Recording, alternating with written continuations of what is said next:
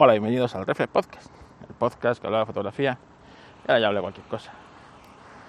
Son las seis y media de la mañana y hay una super luna espectacular.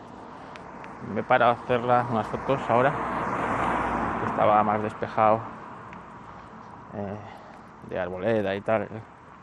Ahora estamos ya cerca del campo, aquí en el polígono, y la verdad es que espectacular, ¿eh? la superluna. Con el móvil, no vayas a creer. Pero seguro que muchas, muchas personas no saben cómo fotografiar la luna. La luna, a pesar de que es un elemento muy brillante y tal, tiene su, tiene su dificultad a la hora de, disparar la luna. Para empezar, con trípode siempre mejor. Eh, la luna es de esos elementos nocturnos que hay que fotografiarlos como si fuera diurno, porque evidentemente es un punto muy luminoso entre la oscuridad. Por lo tanto, para que salgan bien todos los detalles, ¿qué es lo que hay que hacer? Cerrar mucho el diafragma, ¿vale? En un teléfono móvil darle mucha velocidad, ya que el diafragma siempre es el mismo. Por eso va a tener ese handicap que no va a tener tanta definición una fotografía con un teléfono móvil que con una cámara que tiene, que tiene obturador, ya que tú el diafragma lo puedes, lo puedes cerrar. Entonces lo cierras mucho, mucho, todo lo que, todo lo que puedas. Y vas jugando con la velocidad. Siempre pues de más veloz a menos veloz, hasta que te deje de salir quemada. Es decir, llega un momento que entre que tú cierras mucho el obturador y le empiezas a dar más velocidad, ¿vale?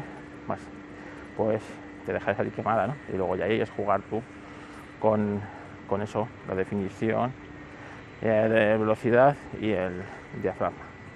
Y con trípode, para evitar trepidamientos y demás, ¿vale? Y un teleobjetivo. Cuanto más grande el teleobjetivo, más grande será la luna. Hay quien lo fotografía con telescopio. Yo fotografía con telescopio. Que es más difícil aún porque el telescopio esos no tienen eh, los diafragmas tan distintos, ¿vale? Cerrarlos y tal. Tiene un diafragma bastante cerrado ya de por sí, el telescopio, pero fijo. Así que, así que nada, y traje son fotos muy resultonas, ¿no? Luego verlas y ver todos los cráteres que hay en la luna y eso, eh, la verdad es que eh, es muy bonito. Es una de esas fotos que llama bastante la atención. No al nivel de ver por primera vez Saturno en un, en un telescopio. A ver, el camión de, todos los días, de turno. ¿Eh? Si no pasa un camión todos los días en mitad podcast, no, no es un podcast. En fin, bueno, como os decía, que son súper resultonas las fotos de la luna que no al nivel de Saturno. ¿eh? Cuando ves Saturno por primera vez en un telescopio, flipas.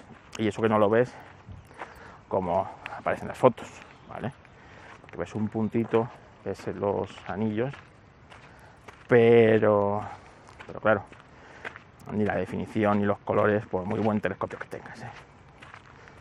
es comparable a, las fotos ¿no? que de Saturno. Aún así, impresiona ver Saturno y todas sus lunas Júpiter.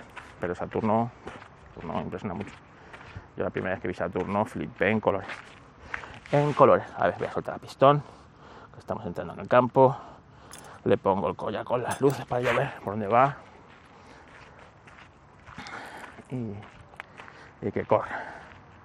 Aunque llevo unos días un poco desobediente. Ayer, ayer sin vergüenza este. Ayer estuvo castigado.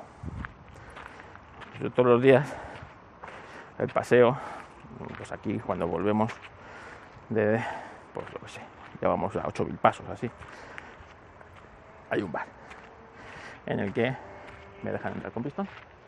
Total que pues paramos allá a tomar un café y una tostada. Y claro, el perrito es el rey del bar, ya sabéis. Que si, que si eh, le dan curasanes, que cachito de curasán, que si le dan cachito de, churro, de porra, más tostadas, todo, todo. Bueno, pues ayer, claro, y siempre pues la clientela de un bar de estos es fija, como podéis imaginar. Así que eh, siempre están los mismos. Siempre están los mismos y, pues claro, pues siempre eh, el perrito va a pedir a los parroquianos que ya le conocen y claro, pues le dan de todo al perrito. Bueno, pues claro, ayer estaban eh, los que trabajan en un laboratorio, son unas, unas, chicas, trabajan en un laboratorio de prótesis dentales, este. Y claro, le dan de todo. Y él, el cabrón del perro, ¿vale? les coge las cositas de la mano con una delicadeza, una de no sé qué, ¿sabes? Que a mí a veces me, me arranca la cosa, como, vamos, me arranca un dedo de milagro el cabrón. Pues allá no. Una delicadeza, una educación para, para, para eso. Y claro, pone cara pena, que tiene mucho hambre, lo típico de los perros. Que te ponen esa cara y tú no te puedes resistir a darle nada. Vale. Bueno, pues estaban ahí en, una, terra, en una mesita fuera del, del local, tomándose, desayunando. Ayer que se fue este. Se salió del bar, ¿sabes? Sin que yo me enterara. Y ahí senta con ellos, tomando de todo, ¿sabes? Bueno, total, que ya le veo ahí, y ahora nada. Pues ahí está, total, que yo termino, pago, me voy, y pistón, pistón, pistón, pistón, no me hacía ni puto caso. Decía, yo ya sé llegar a casa. Desde aquí yo ya sé llegar a casa.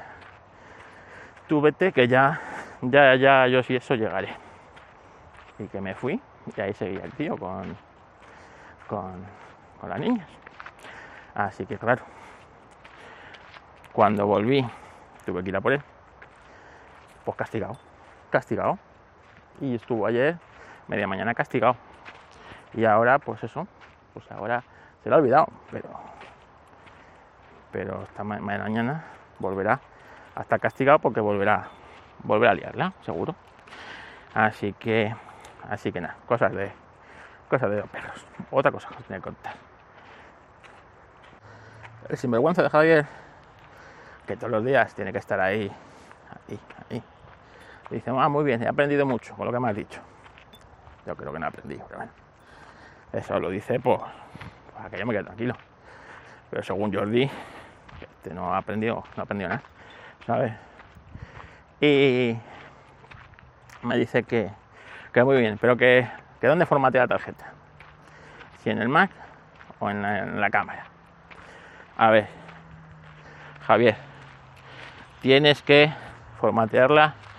En principio daría igual, pero yo prefiero formatearla en la cámara. A ver, cada, cada cámara tiene un, trabaja con un sistema de archivos, un formato distinto de la tarjeta. Unas pueden ser eh, XFAT, otras pueden ser FAT, o la que sea, ¿vale? Entonces, lo suyo es que tú formates pues en la cámara que tiene le da el formato correcto para trabajar con sus archivos esa tarjeta tú a lo mejor imagínate le das el formato eh, el que use no el XFAT XFAT. Y, y a lo mejor pues no trabaja con ese formato y tiene que volver a formatear la tarjeta. Lo suyo es que la formatees en la propia tarjeta y ya está. Es lo mejor. ¿Sabes? Se formatea la tarjeta y punto. Más cosas. A ver, más cosas. Tenía que apuntar cosas. Voy a hacer una pausa y a mirar cosas que tenía aquí apuntadas. Esta tarde me voy a ver Oppenheimer que mi mujer ha dicho que ella que pasa de que pasa de, de Nolan ¿eh? que no la engaño otra vez mirar una película de Nolan y, y bueno la verdad es que no la puedo culpar porque después de Tenet que era una rayada eh, eh, la otra había sido Dunkerque que estaba muy bien a mí me gustó mucho pero me gustó mucho ya me dijo que que esta vez no la engaño, no la engaño más. Así que eh, me voy con un amigo, nos vamos al IMAX a ver, a ver Oppenheimer.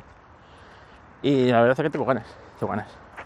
A pesar de conocer la historia de Oppenheimer y de, Proyecto Manhattan, ver qué enfoque le ha dado Nolan, la verdad es que me apetece.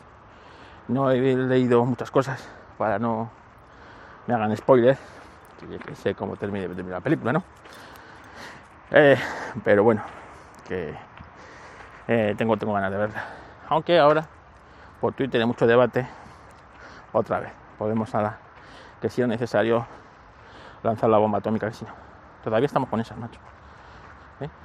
Todavía 70 años después, 80 años después, 80 años después casi. Estamos con, con estas historias todavía.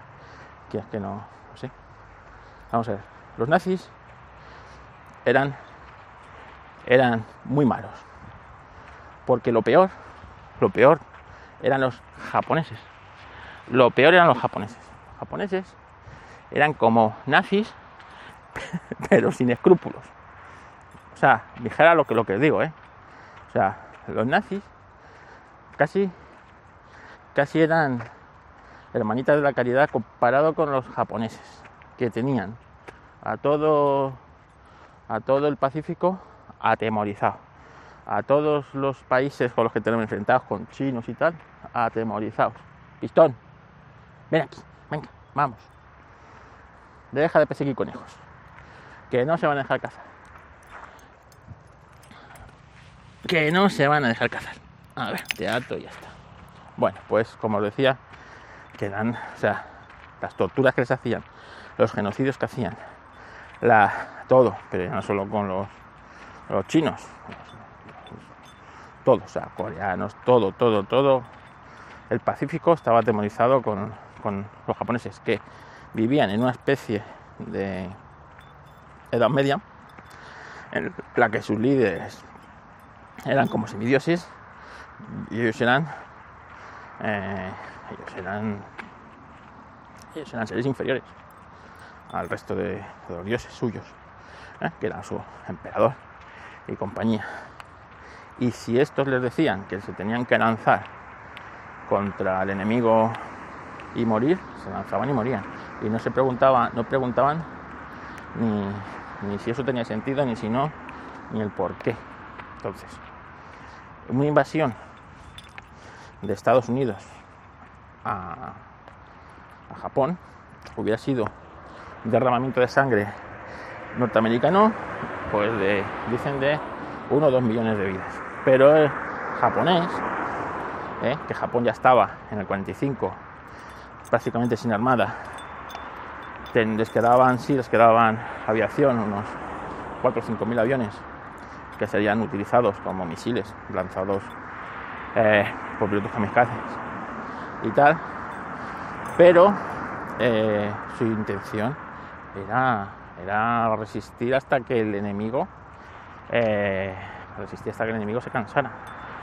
Y podía haber tenido Japón 15, 16 millones de bajas tranquilamente tranquilamente. Y la guerra va a haber prolongado dos años perfectamente perfectamente. Es más a los, a los japoneses les lanzan la primera bomba atómica el 6, el 6 de agosto en cuatro días.